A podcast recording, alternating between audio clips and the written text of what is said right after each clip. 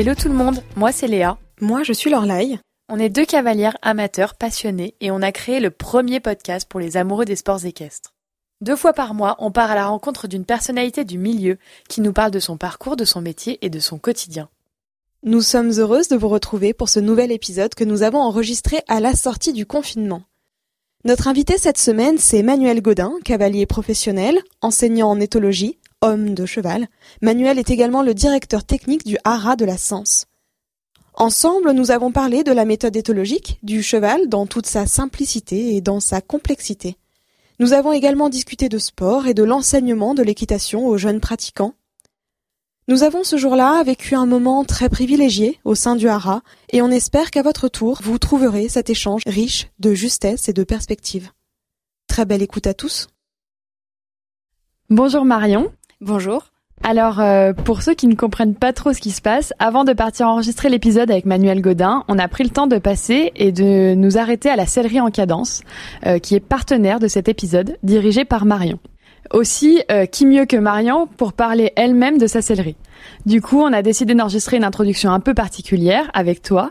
Donc, est-ce que tu pourrais nous parler un peu de quand est-ce que tu as créé ta sellerie, où est-ce qu'elle se situe, et des marques que tu distribues? Oui, alors euh, bah, merci de m'avoir retenu du coup pour cet épisode. Euh, C'était quelque chose qui me tenait beaucoup à cœur de réaliser en 2020. La sellerie en cadence a vu le jour à la fin de l'année 2019. Euh, L'entreprise a été créée sur le dernier trimestre, mais la boutique a vraiment ouvert ses portes le 30 novembre dernier. Et la boutique est localisée à Montfort-l'Amaury, dans les Yvelines, donc au cœur de la jolie forêt des Yvelines. On est installé actuellement au milieu de la sellerie qui est petite. C'est une ambiance chinée, cosy. Euh, quelle était ta volonté en créant la sellerie de cette façon? Et quelle est l'identité que tu as voulu donner à la sellerie en cadence? L'objectif, c'était vraiment de recréer du lien humain et de la proximité avec les clients, euh, de les accompagner au mieux dans leur choix d'équipement, euh, de leur proposer euh, un panel de services qu'on trouve assez peu dans les grosses selleries. Euh, parce que l'avantage d'être euh, petit, c'est qu'on traite avec une seule personne et que du coup on a un vrai suivi, on peut se permettre euh, bah, de faire de l'essai d'équipement, de rendre service, de rechercher des produits particuliers, de prendre du temps pour chaque client. Et c'était vraiment quelque chose que je voulais euh, recréer. C'est vrai qu'on peut en attester. On est arrivé au milieu de Montfort et euh, on se retrouve au milieu des petits commerçants et on tombe sur ta sellerie. Euh, c'est vraiment une ambiance euh, très cosy, très jolie qu'on retrouve pas dans des grandes selleries qu'on connaît. Et pour finir, est-ce que tu pourrais nous dire pourquoi est-ce que tu as décidé de t'associer à notre podcast et à cet épisode avec Manuel Godin pour communiquer sur ta sellerie de manière très logique, euh, la Sens, c'est un des haras euh, un peu incontournables du secteur. Euh, donc on est à peu près à 30 minutes du haras de la Sens. Donc pour moi, ça faisait sens dans ma démarche de commerce local et de proximité locale d'être associé à, à, ce haras et à Manuel. En choisissant le podcast, c'était aussi une manière pour moi assez innovante et moderne de m'adresser aux clients actuels de la boutique, mais potentiellement à de nouveaux futurs clients. J'ai moi-même découvert le podcast l'année dernière quand j'étais euh, beaucoup sur les routes et j'ai retrouvé un lien euh, par l'audio que, que j'avais perdu euh, en écoutant des playlists de musique euh, en répétition permanente. On perd un peu le lien euh, et notre capacité d'écoute et j'ai retrouvé ça en écoutant beaucoup la radio et des podcasts l'année dernière. Donc j'avais envie de transmettre quelque chose par ce moyen quoi. Merci beaucoup Marion de nous avoir présenté la sellerie en cadence et on espère que l'épisode te plaira. Merci beaucoup. Allez, c'est parti. Bienvenue dans I Am an Equestrian, le podcast. Bonjour Manuel, merci beaucoup de nous accueillir ici, donc au Haras de la Sens. Euh, vous êtes le directeur technique du Haras et vous êtes aussi, euh, alors j'allais dire un éthologue reconnu du milieu, mais finalement je crois que c'est pas le bon mot. Vous allez nous expliquer tout ça. Euh, J'avais prévu d'introduire comme ça, mais je sais qu'il y a une erreur dans ma phrase. Alors déjà pour commencer, donc est-ce que vous pouvez nous dire votre titre? Si ce n'est pas éthologue, ce serait quoi? Je pense que je vais plutôt me définir comme un, comme un homme de cheval, parce que mon métier, c'est vraiment euh, euh, m'occuper des chevaux, les éduquer, les soigner, et puis ensuite, euh, l'autre côté, tout ce qui est enseignement. Je pense que la, qualification complète, c'est l'homme de cheval. Après, c'est vrai qu'il y a euh, une partie éthologie dans ma formation, mais l'éthologie, donc c'est une part de, la formation générale qui est liée plutôt à, aux connaissances scientifiques euh, sur la nature du cheval. Ensuite, euh, il y a tout ce qu'on appelle l'équitation éthologique, qui sont des méthodes en fait qui s'inspirent justement du naturel du cheval pour pouvoir éduquer et comprendre mieux l'animal. Voilà, donc après, euh, ici on a une méthode qui est la méthode de la science, euh, qui est une méthode progressive avec euh, plusieurs étapes et qui nous permet de mieux comprendre l'animal et puis de pouvoir l'éduquer correctement afin d'en faire un partenaire sympa. D'accord. Bon, alors du coup, vous êtes un homme de cheval, reconnu en tout cas, ça c'est sûr. Euh, pour mieux comprendre qui vous êtes, est-ce que vous pourriez nous raconter un petit peu votre parcours, les grandes étapes de votre vie euh, professionnelle et, même peut-être de votre vie aux côtés du cheval, jusqu'à aujourd'hui, jusqu'à votre poste de directeur technique de ce haras de la Sens? Ok. Alors ça a commencé euh, dans les Landes, parce que moi je suis originaire du sud-ouest, et au pot des clubs des Landes d'ailleurs. Euh, où j'ai appris à monter à cheval et j'ai commencé à l'âge de 6 ans. Et c'était un petit poney club familial. Euh, le responsable était Noël Michel. Et donc on, était euh, un petit nombre. C'était assez axé compétition parce que lui il faisait beaucoup de, CSO poney. On a fait les premiers championnats qui étaient à l'époque le Touquet, Châteaubriand, Orléans et ensuite la mode Beuvron. Donc on était quand même un petit peu orienté, on va dire CSO. Mais la spécificité, c'était vraiment de passer du temps dehors avec les chevaux. On dormait dans les écuries, on soignait les chevaux. moi, j'ai vécu un peu cette enfance euh, dans ce club-là. J'ai grandi là-bas, on faisait des cabanes, on dormait dans la paille, euh, on, faisait le voyage avec les chevaux dans le camion, mais avec les chevaux pour aller en concours. Donc, on avait une vie très cheval. On partait en stage une semaine. On se lavait au jet d'eau, on nourrissait les chevaux, on vivait cheval vraiment. Et je pense que c'est ça qui, qui a fait que bah, j'ai envie de continuer un petit peu dans cette, euh, dans cette branche-là. Donc cette vie euh, avec les chevaux jeunes. Ensuite, euh, je me suis dirigé vers des études de sport, hum, malgré moi, parce que je pense que j'aurais j'aurais été dans les chevaux plus tôt, plus rapidement si j'avais eu le choix, mais mes parents m'ont peu tenu. Ils m'ont dit passe ton bac, va faire des études. Donc j'avais trouvé un peu le, la liaison avec la, fac de sport. C'est-à-dire que la fac de sport me donnait le tronc commun des diplômes d'État et je pouvais préparer mon monitorat pour être enseignant à côté euh, dans une structure. Donc c'est ce que j'ai fait. Et puis après j'ai commencé, euh, après une licence donc euh, STAPS à Bordeaux, j'ai commencé à travailler et essayer de gagner ma vie euh, dans ce milieu-là. Donc j'étais enseignant, je suis parti un petit peu en région parisienne faire des remplacements, notamment euh, à l'UCPA de Saint-Léger parce que j'avais un ami instructeur là-bas, euh, Jean-Marie Ponne. ensuite, je suis redescendu dans le sud-ouest et là j'ai passé deux ans et demi au centre équestre de la Benne. Donc c'est pareil, un, club familial, poney club, centre équestre, avec une femme de cheval assez extraordinaire.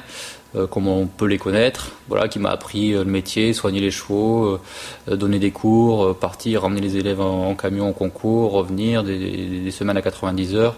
Mais voilà, on vivait ce qu'on aimait, en même temps on continue de monter à cheval. Et puis, après avoir fait un petit peu le tour des, des activités d'enseignement, j'ai toujours essayé de continuer de monter à cheval en enseignant, donc euh, j'avais une envie un peu plus d'aller vers euh, l'éducation du cheval, euh, essayer de trouver quelque chose, et puis partir un peu à l'étranger.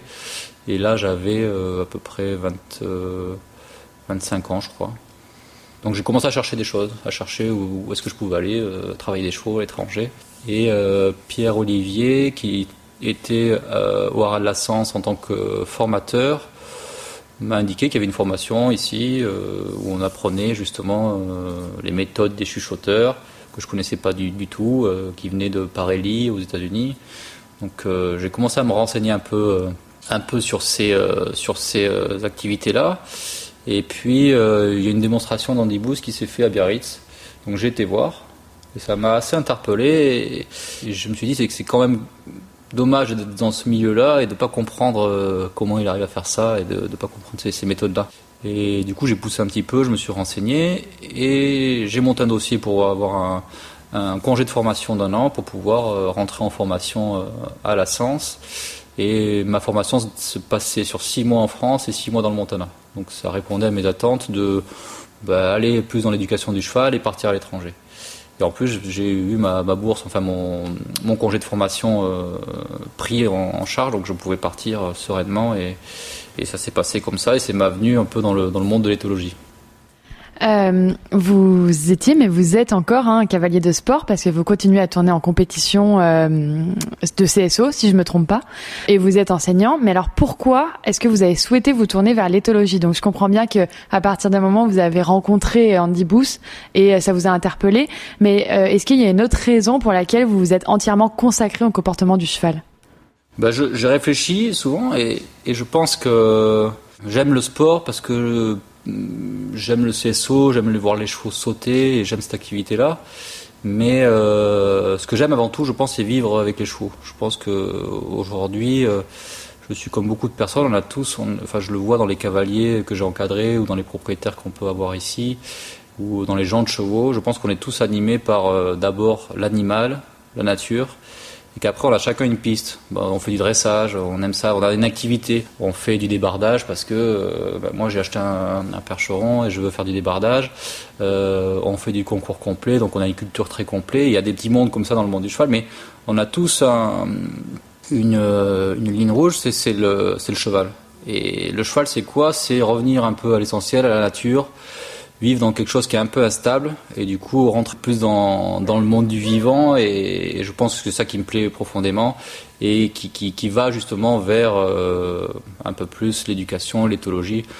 Euh, moi j'aime bien prendre un poulain de 3 ans et le voir évoluer, euh, j'aime bien avoir mon cheval en concours, le voir performer, progresser, j'aime bien voir mes élèves bien se comporter avec les chevaux, avoir les, les bons gestes, les bons apprentissages et, et se comporter en homme de chevaux. Et, et ça, bah, c'est euh, s'adapter un petit peu à, à cette nature profonde qu'est le cheval. Donc vous êtes formé, comme, euh, comme on vient de le dire, hein, ici au Rat de la Sens, donc conformément à ce que vous nous disiez, la méthode de la Sens. Mais après cette étape de formation, est-ce que vous estimez que le travail était achevé ou est-ce que vous continuez de vous inspirer, de découvrir, d'apprendre euh, peut-être au contact d'autres éthologues, d'autres hommes de chevaux? Euh, Est-ce que finalement ce serait pas un patchwork d'influence et de découvertes personnelles qui vous mène aussi à toujours continuer de vous former? C'est ça. Je pense que c'est, euh, en tout cas, je le conseille à mes élèves quand ils sortent de, de, de, de, leurs deux ans de formation ici. Euh, ils sont tous jeunes moniteurs et je leur dis vous allez commencer à vous former vraiment en travaillant. Donc, euh, moi, j'ai essayé de respecter ça et c'est venu naturellement. C'est-à-dire quand j'arrivais au bout de quelque chose, j'avais envie de, comprendre et d'aller un peu plus loin. Donc, c'est vrai que j'ai fait la science après avoir eu mon monitorat et travaillé un petit peu. Euh, la science m'a apporté beaucoup. Ensuite, j'ai fait l'instructorat juste après. Donc, j'ai passé. Euh, euh, j'ai rencontré d'abord Francis Rebel qui m'a beaucoup influencé et poussé pour justement aller passer mes diplômes d'instructeur. Et ça m'a encore apporté des compétences parce que j'ai pu, j'ai pu croiser le, chemin de, de, grands cavaliers, de grands instructeurs. Et cette démarche d'apprendre, de rester ouvert, je pense que ça, bah, ça nourrit déjà et puis ça fait durer. Et euh, c'était pas forcément toujours euh, fait consciemment, mais je sais que j'avais euh, ce besoin d'évoluer à chaque fois. Euh, et voilà, autant les diplômes, on va dire, de, passer un, un, diplôme d'éthologie, de passer un diplôme d'instructeur, mais aussi de rencontres avec les différents hommes de chevaux. Et ça, c'est souvent des belles histoires, et c'est souvent, j'en ai encore dans les différents métiers que je fais aujourd'hui, et je trouve que c'est très enrichissant, et c'est ce qui nous fait durer. À chaque fois qu'on est allé à la rencontre de personnes qui pratiquaient l'éthologie, l'équitation éthologique, on s'est fait reprendre à chaque fois en nous disant non, l'éthologie est une science, c'est pas comme ça qu'on appelle ça. Donc est-ce que vous pourriez nous expliquer un peu la différence entre l'équitation éthologique, l'éthologie et le horsemanship? Oula, vaste, vaste question. en quelques mots euh, simples. Alors, est-ce que je suis le bon, la bonne personne pour définir tout ça? Je suis pas sûr. Moi, ce que je peux dire, c'est qu'effectivement, il y a des personnes qui sont spécialisées euh, en éthologie et qui poussent euh, les connaissances. Donc, on va essayer de. Ce sont les chercheurs, en fait. Hein, ce sont tout ce qui est recherche autour de, la nature, de l'animal cheval. Et euh, eux vont nous apporter, par le biais de la recherche et et des ouvrages scientifiques, les connaissances sur le cheval, sur sa nature. Ensuite, il y a tout ce qui était euh, méthode dite euh, en France équitation éthologique, horsemanship aux États-Unis, qui ont inspiré de savoir-faire au départ et pour essayer de rester, de passer les valeurs de, progression d'éducation du cheval, de respect du cheval. Euh, et ça, ça a été un peu décortiqué et mis en place avec des méthodes assez précises d'éducation. Euh, la plupart viennent de, quand même euh, des États-Unis ou en tout, cas de l'équitation de travail. Ensuite, quand on relit un peu les écrits euh, des grands écuyers français, ben, vous retrouvez euh, beaucoup de chapitres sur la psychologie du cheval. Ça rejoint euh, tous les grands principes que les éthologues, ou enfin les éthologues entre guillemets, ou les chuchoteurs peuvent vous vous euh, vous enseigner. Donc, je pense que ça a été un peu mis de côté dans la formation du cavalier pendant un moment parce qu'on a fait la formation du, du, cavalier avec le, le poney club, ensuite d'abord avec l'équitation militaire, ensuite avec le poney club. Donc, on, faisait des bons cavaliers, des gens qui tiennent à cheval, qui, savent dresser les chevaux, mais on oubliait un petit peu euh, d'enseigner. Euh, bah, d'abord, vous allez monter sur un, animal, euh, il faut savoir le soigner, il faut savoir comment, il est naturellement, et ensuite vous allez en faire une activité derrière. Et ça, ça a été remis un peu au goût du jour avec justement avec l'éthologie en France. Moi, j'aime pas trop parler. Euh, pour moi, l'éthologie, c'est quelque chose effectivement de connaissance. L'équitation éthologique, c'est une approche différente avec des méthodes pour découvrir justement euh, l'éducation du cheval. Mais j'aime pas quand c'est une activité. Quand, quand j'aime bien quand ça devient un tronc commun pour la pratique, quelle qu'elle soit. Là, ça devient intéressant parce qu'en fait, je pense que quand on a compris l'animal, ce qu'il est, quand on a compris comment euh, il, il s'éduquait ou en tout cas comment il fonctionnait, on peut faire vraiment ce qu'on veut. On peut, euh, effectivement, on le voit hein, dans le quotidien, on voit des, des, poneys qui font du pony game, on voit des, des chevaux qui tirent des charrettes, on voit des, chevaux de spectacle. donc le cheval est capable de tout faire et de tout nous donner si on sait se comporter correctement avec. Et c'est ce qu'on essaie de, en tout cas, d'enseigner ici. On leur donne les outils pour comprendre l'animal, pour l'éduquer, et ensuite partir vers euh, les activités spécifiques de, de, qui nous animent. Quoi. Est-ce que vous pensez pas justement que cet apprentissage-là des fondamentaux, du comportement équin, de, de des réactions des chevaux, des fonctionnements euh, intrinsèques et naturels du cheval, est-ce que ce serait pas quelque chose qui manque aujourd'hui dans les grandes formations de l'équitation, comme celle du brevet d'État par exemple, mais même dans les passages de galop? Est-ce qu'on n'a pas un manquement à ce niveau-là? Ouais, je pense que ça, a évolué un peu, mais je pense qu'il y, a encore, il y a encore un peu de chemin. Et pour moi, c'est une nécessité. Ça doit, ça doit faire partie du tronc commun du cavalier. On apprend à monter à cheval, c'est bien de savoir s'équilibrer à cheval, on, le fait très bien, on sait très bien faire euh, l'équitation à poney et faire des bons petits cavaliers. Mais euh, voilà, je pense qu'on a les moyens de leur apprendre euh, ce que c'est que l'animal en premier, euh, la psychologie du cheval, comment il évolue, comment on le soigne, comment on peut l'éduquer. Et euh, c'est vrai que, en tout cas, nous ici, on, on essaie de, de, sensibiliser et puis euh, de mettre ça en place pour les futurs enseignants. Et je pense qu'après, ce sont les futurs enseignants qui vont pouvoir bah, justement différencier un petit peu leur, leur pédagogie au niveau des, des, jeunes élèves et de faire évoluer un peu les, les choses. Parce que pour moi, c'est euh, vraiment essentiel que ça fasse partie du tronc commun du cavalier. C'est la base. Si on, on, on, monte sur leur dos, euh, bah déjà comprendre l'animal, je pense que c'est indispensable. Et jusqu'à maintenant, on faisait un peu l'inverse. On, apprenait euh, peut-être à monter à cheval et ensuite, par expérience ou par, euh, par investissement, on commençait à s'intéresser euh, à l'animal. Et si on peut prendre dans l'autre sens, je pense que c'est un plus, c'est un vrai plus. Oui, je suis tout à fait d'accord avec vous. Je pense que c'est un peu comme ça que ça se passe actuellement. J'aimerais bien que l'on parle un peu des chevaux maintenant.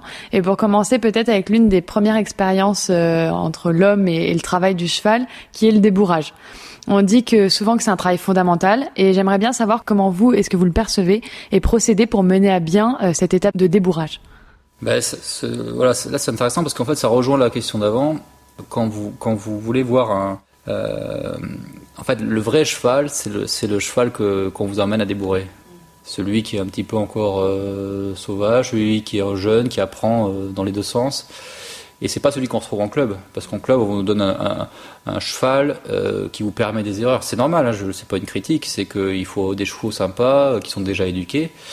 Mais euh, des fois, bah, vous apprenez à monter à cheval, et puis vous dites, oh, j'ai certaines compétences. Et puis d'un coup, on se retrouve avec un poulain. Et là, on découvre ce que c'est que l'animal. Là, on découvre ce que c'est vraiment la nature du cheval, l'éthologie. Et je pense que ça, c'est un, vrai, une vraie formation, en tout cas pour les futurs enseignants, pour les personnes qui veulent euh, aller dans ce métier-là, ou pousser un petit peu la, compréhension euh, du cheval, c'est quand vous avez un jeune cheval, ben là vous avez vraiment euh, le cheval tel qu'il est. Moi j'ai beaucoup fait de jeunes chevaux, je continue à faire des débourrages et c'est vrai que ça c'est euh, cette expérience-là, euh, elle est menée euh, vraiment apprentissage par apprentissage avec une vraie progression. Il n'y a pas un cheval pareil. Des fois on nous amène des chevaux un peu compliqués parce que traumatisés par par euh, un événement. Hein. J'ai voulu céder mon cheval comme l'autre parce que l'autre était très sympa et celui-ci, il n'a pas accepté. Il s'est fait très peur. Il a, cru mourir et maintenant je peux plus le toucher. Mais ça, je vous parle de ça avec des gens amateurs, mais des, cavaliers professionnels. Et quand c'est un cavalier amateur, bon, je peux le comprendre. Quand c'est un professionnel, je me dis, mais il manque quelque chose. Le mec, il monte extrêmement bien et, et ça, c'est pas possible. Et ça, c'est souvent la compréhension, c'est-à-dire faire comprendre à l'animal euh, ce qu'on veut de lui. Et après, ben, on fait comme avec quelque chose qui est vivant, on y va progressivement, on gagne un petit peu en confiance, on met euh, le cheval à l'aise. On va pas transformer euh, sa sensibilité, ses réflexes, son caractère, mais par contre, on est capable d'éduquer. Et j'ai pas eu d'échec aujourd'hui avec avec des avec des chevaux. Par contre, oui, j'ai des chevaux qui sont revenus en arrière après parce que ils se sont refait peur ou il y a eu, euh, ils restaient délicats. Mais j'ai jamais eu des chevaux qui ont compris, euh, qui ont compris leur travail et qui ont pu euh, aller plus loin.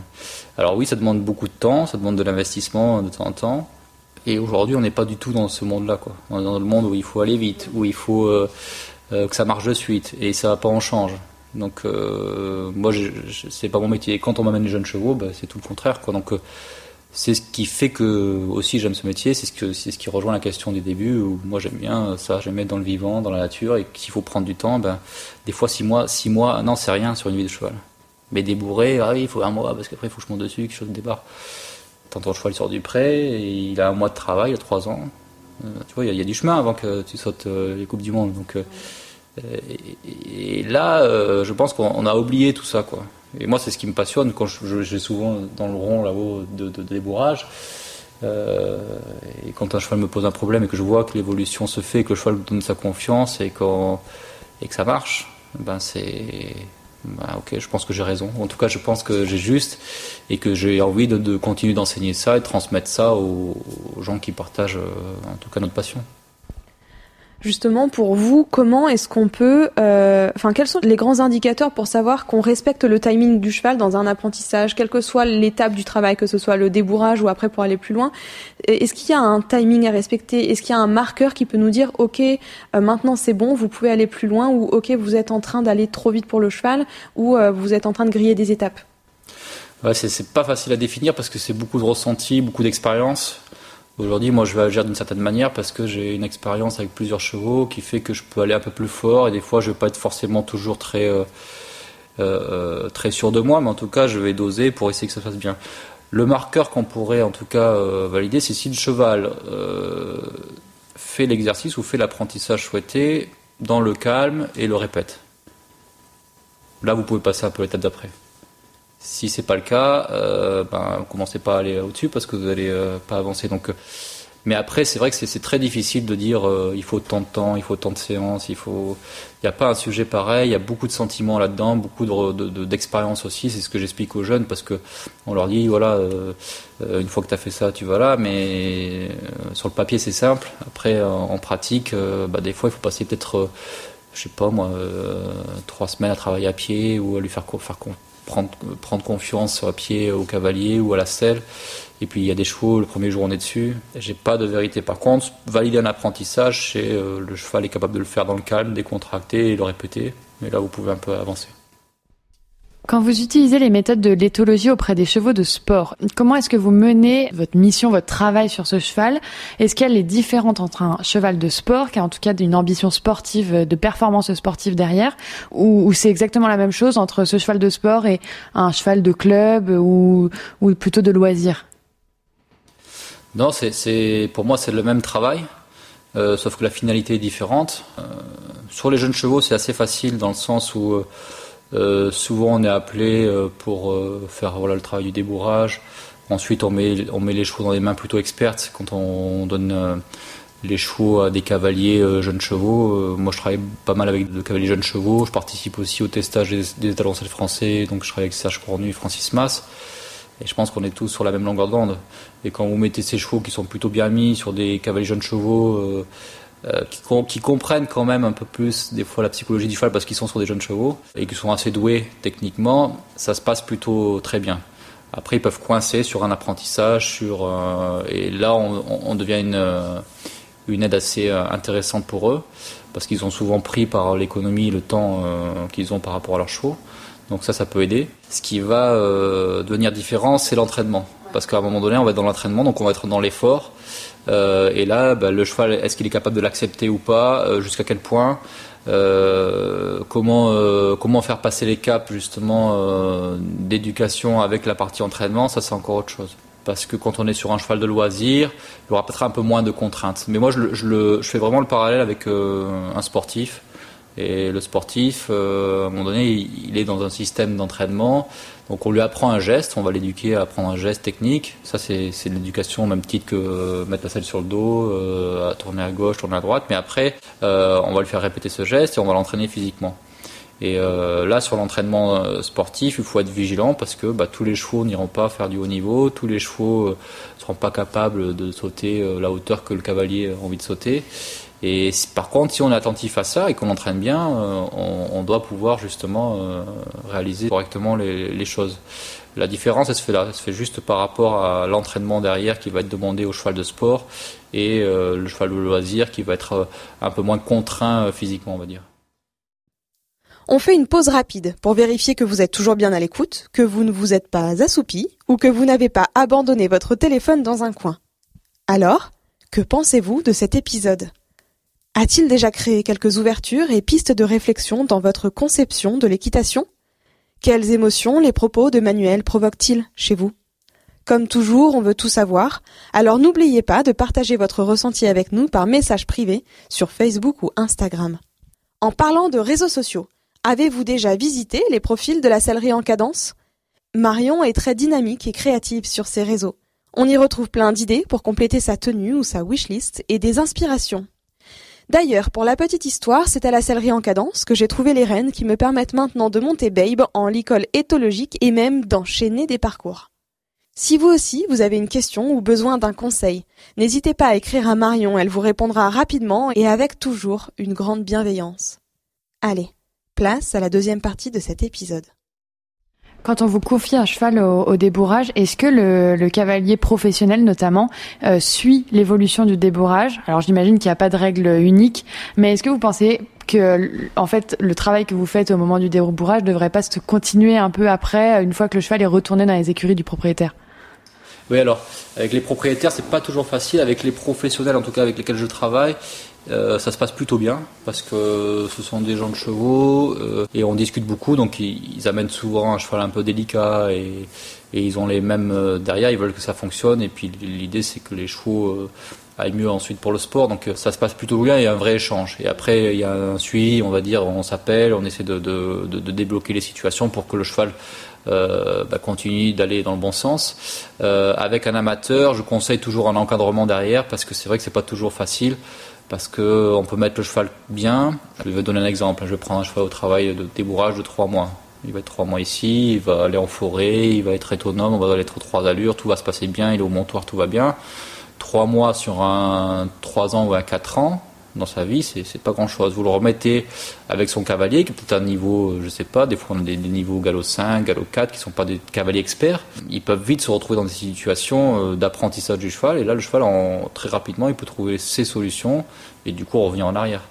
On est sur trois mois euh, d'éducation sur euh, une vie de cheval. Donc moi, ce que je conseille souvent quand c'est un amateur, ben, je conseille continuer de vous faire encadrer, aller faire des stages, parce que on a passé le débourrage, le cheval est plutôt stable, mais par contre, il va continuer d'apprendre. Mm. Et les chevaux continuent d'apprendre euh, toute leur vie. Hein. On a reçu Michel Robert dans le podcast récemment qui utilise beaucoup quand même ces méthodes et en tout cas cette philosophie hein, de d'équitation éthologique. Mais je sais qu'il y a plein d'autres cavaliers. Je pense à Pénélope le Prévost comme comme d'autres dont on parlera peut-être un peu après aussi. Quand euh, vous vous travaillez avec des cavaliers de haut niveau, quel est le fonctionnement que vous avez avec eux et quelle est la nature de vos relations? Tout simplement, est-ce que vous partagez ensemble? Est-ce que c'est vraiment une discussion? Est-ce que c'est vous qui intervenez comme formateur pour apprendre? Euh, Et quels sont les objectifs aussi qui sont fixés par rapport au haut niveau Alors moi, à chaque fois qu'on a travaillé avec les cavaliers de haut niveau, c'était soit pour des jeunes chevaux. Donc souvent, euh, il y a un échange et un suivi derrière des chevaux euh, euh, plutôt à distance parce que tous sont pas sur la région. Après, on était sur des problématiques de chevaux, des chevaux un peu délicats ou comme ça. Et là, c'est pareil, on met en place les choses. le cavalier vient travailler ici sur place et ensuite, on essaie de garder un suivi. Et après, on voit si ça fonctionne avec les contraintes du sport. Aujourd'hui, c'est un peu ce fonctionnement-là. Il n'y a pas de, voilà, on confie un cheval, soit pour une période donnée. On a travaillé avec des, gens de CSO, des gens de complet. Eux, leur, leur, problématique, c'est la, performance. Après, les problèmes, il y, a, toutes sortes de problèmes. Ça peut être un problème de rivière, ça peut être un problème de comportement sur le dressage, sur le plat, ça peut être un problème de transport. Donc, j'ai vraiment euh, tous, les, tous les problématiques. Mais je pense que ces gens-là sont des professionnels. Quand ils viennent chercher cette demande-là, ils sont à l'écoute parce qu'ils ont déjà essayé certaines choses. Et l'échange est important. Parce que les gens connaissent les chevaux. Euh, si nous on fait bien le boulot et qu'on oriente bien, derrière ça, fonctionne. Et on a des bons résultats en général. Et vous pensez que l'éthologie peut intervenir comme un outil pour aller encore plus loin dans la performance en compétition? Je pense que c'est un outil. La relation homme-cheval, c'est un, des critères de la performance. La technique, bien sûr, dans chaque discipline, on a des, spécialistes, mais la relation fait euh, passer euh, un cap. En plus, on, le voit avec les chevaux de légende, on le voit avec les couples de légende. Et ça, c'est un peu inexplicable, mais ça fait pour moi partie euh, euh, intégrante de la, de la, performance. Vous dites qu'on vous amène parfois, ces cavaliers-là, en tout cas, vous amènent parfois des chevaux un peu difficiles où il y a eu un, petit traumatisme qui fait qu'il y, a un petit souci à régler. Comment est-ce que vous approchez le travail de réparation ou de réadaptation sur des chevaux difficiles? Est-ce que euh, on peut tout réparer? Par exemple, la rétivité, qui est quand même un vice assez important. est-ce que vous avez déjà connu des échecs avec des chevaux comme ça? Oui, alors la, on va dire la rééducation ou la réparation, c'est toujours plus, difficile. Et c'est pas toujours, euh, toujours plus difficile et plus long. Et on est, euh, je l'ai dit tout à l'heure, mais on est euh, dans un monde qui va vite. C'est là où est l'échec en vrai. oui, moi j'ai eu des chevaux à remettre en route et en prenant le temps, en, faisant les choses, ça fonctionne. Euh, maintenant, euh, certains euh, n'arriveront plus à leur, à leur niveau de base parce que ne veulent plus. Et moi, j'essaie d'expliquer jusqu'où jusqu'où ce cheval peut aller, mais j'ai pas toutes les réponses à chaque fois parce que j'ai pas tout le vécu du cheval en amont. Je dis qu'on n'a pas vraiment d'échec. L'échec, c'est plutôt le fait que on n'a pas le temps pour ce cheval-là, ou alors la performance est, est aujourd'hui trop dure pour le cheval. Moi, j'avais un exemple d'un bon cheval qu'on m'avait confié belge, euh, qui avait déjà été un peu trop vite, je pense, au départ. Donc on l'avait amené pour ça. Il restait encore jeune. Et puis on a fait un vrai travail de fond euh, pour le remettre bien. Ce cheval allait plutôt euh, de mieux en mieux. Moi, j'arrivais à un moment où le cheval se livrait, faisait confiance. Et il a fallu le récupérer pour le vendre, pour le commercialiser, parce que c'était l'intérêt de l'éleveur. donc, il a été de suite remis, comme le cheval allait mieux, sur, des, parcours et des, difficultés un peu dur, un peu vite, et le cheval a été euh, arrêté de nouveau, et m'a re-été confié. Et là, j'ai eu un cheval qui voulait plus, enfin qui voulait plus. J'arrivais, hein, mais, j'avais plus, euh, j'avais perdu vraiment euh, tout ce qu'on avait mis du temps à, acquérir. Donc là, c'est difficile. C'est difficile parce que quand le cheval est comme ça, et que vous avez déjà fait un effort, et puis que derrière on, revient en arrière, vous n'avez pas envie de faire de la compétition avec ces chevaux-là et, pour le cheval. Et ça, c'est difficile parce qu'en fait, euh, là, c'est vraiment la contrainte cheval. Peut-être que ce cheval-là aurait très bien performé euh, sur un, sur un certain niveau, peut-être qu'il aurait fallu attendre un peu plus. Mais là, les contraintes économiques faisaient qu'il fallait aller plus vite. Et du coup, ils ont un petit peu cassé le cheval mentalement. Et, quand je l'ai récupéré, c'était, c'était euh, de nouveau trop difficile à, à remettre en, bien. Quoi.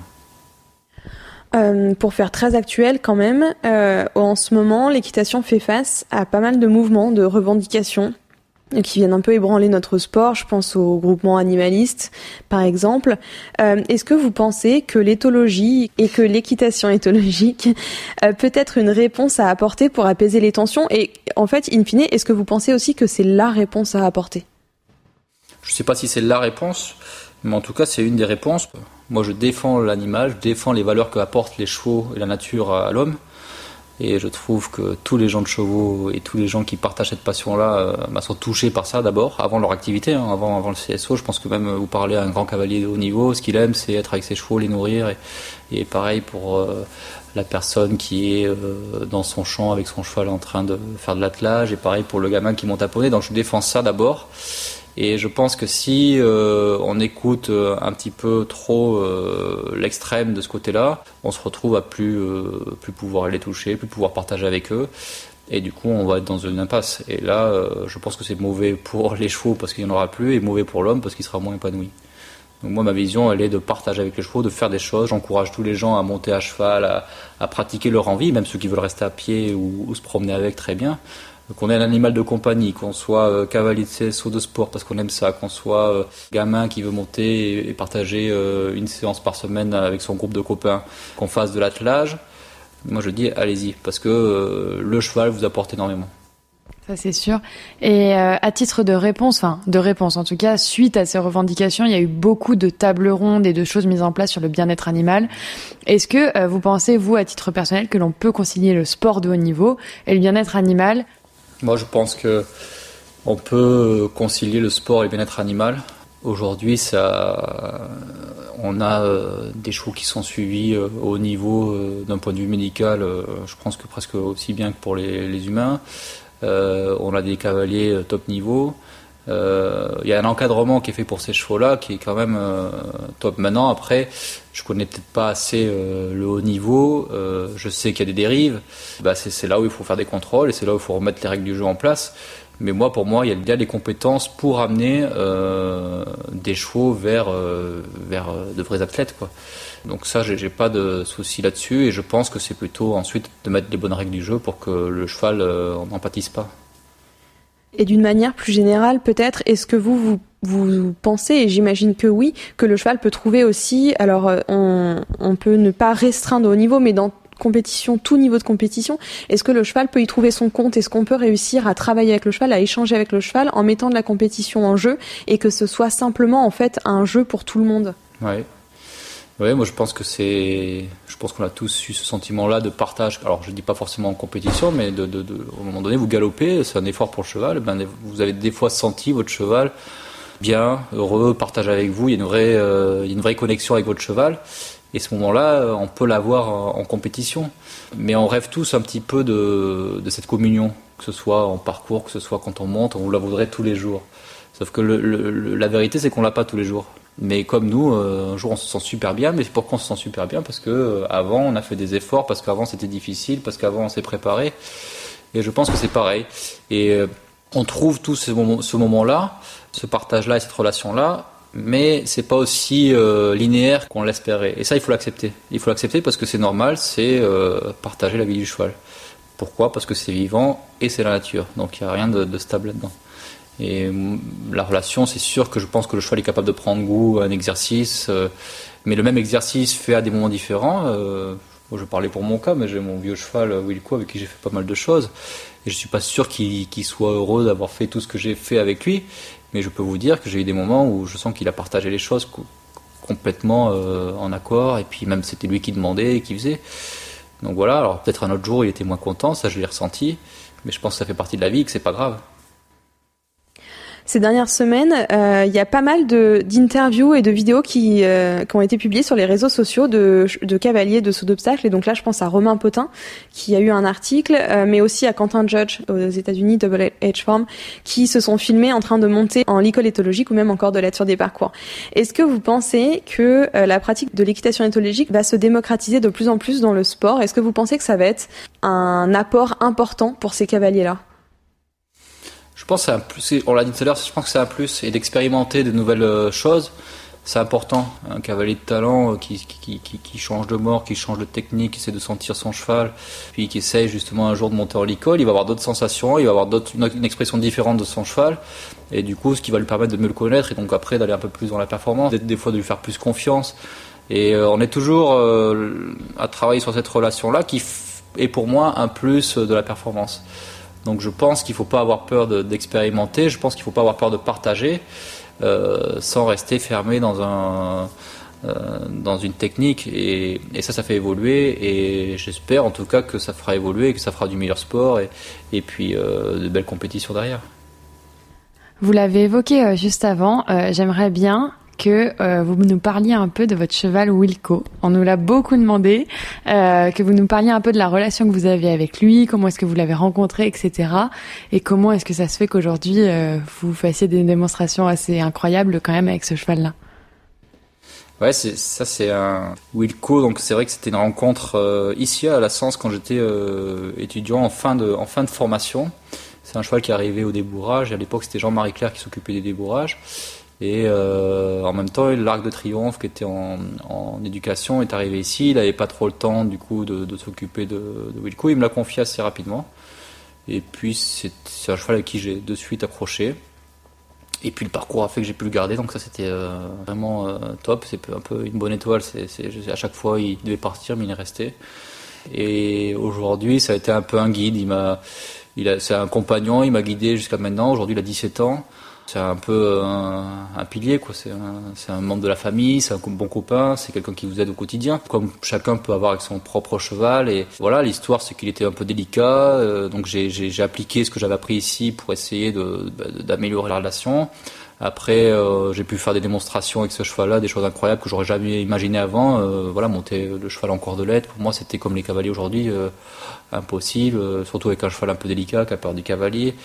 Et on a fait ça en démonstration au salon du cheval, on a fait ça ici, on a fait des choses qui étaient un peu inimaginables.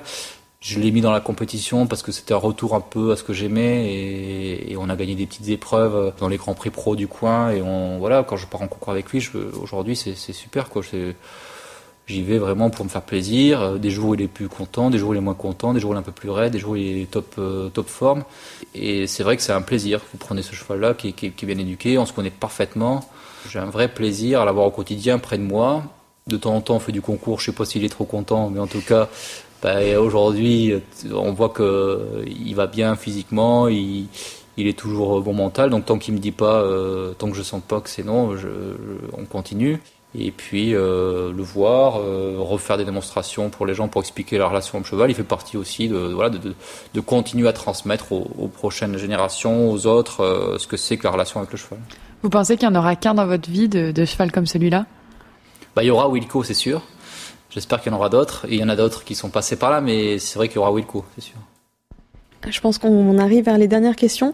Euh, en, peut-être pour clore cet épisode, j'aimerais vous demander si vous pouviez adresser un message aux équitants qui vont nous écouter, qui sont parfois un peu réticents aux changements de pratiques, qui ont eu l'habitude de l'équitation très classique ou de voilà, qui sont euh, en tout cas dans un cadre, dans un dans un mode de fonctionnement Qu'est-ce que vous pourriez dire pour essayer de, faire rentrer du questionnement, de faire rentrer peut-être même du doute simplement euh, et des envies d'éthologie pour intégrer ça à leur quotidien, à leur, routine?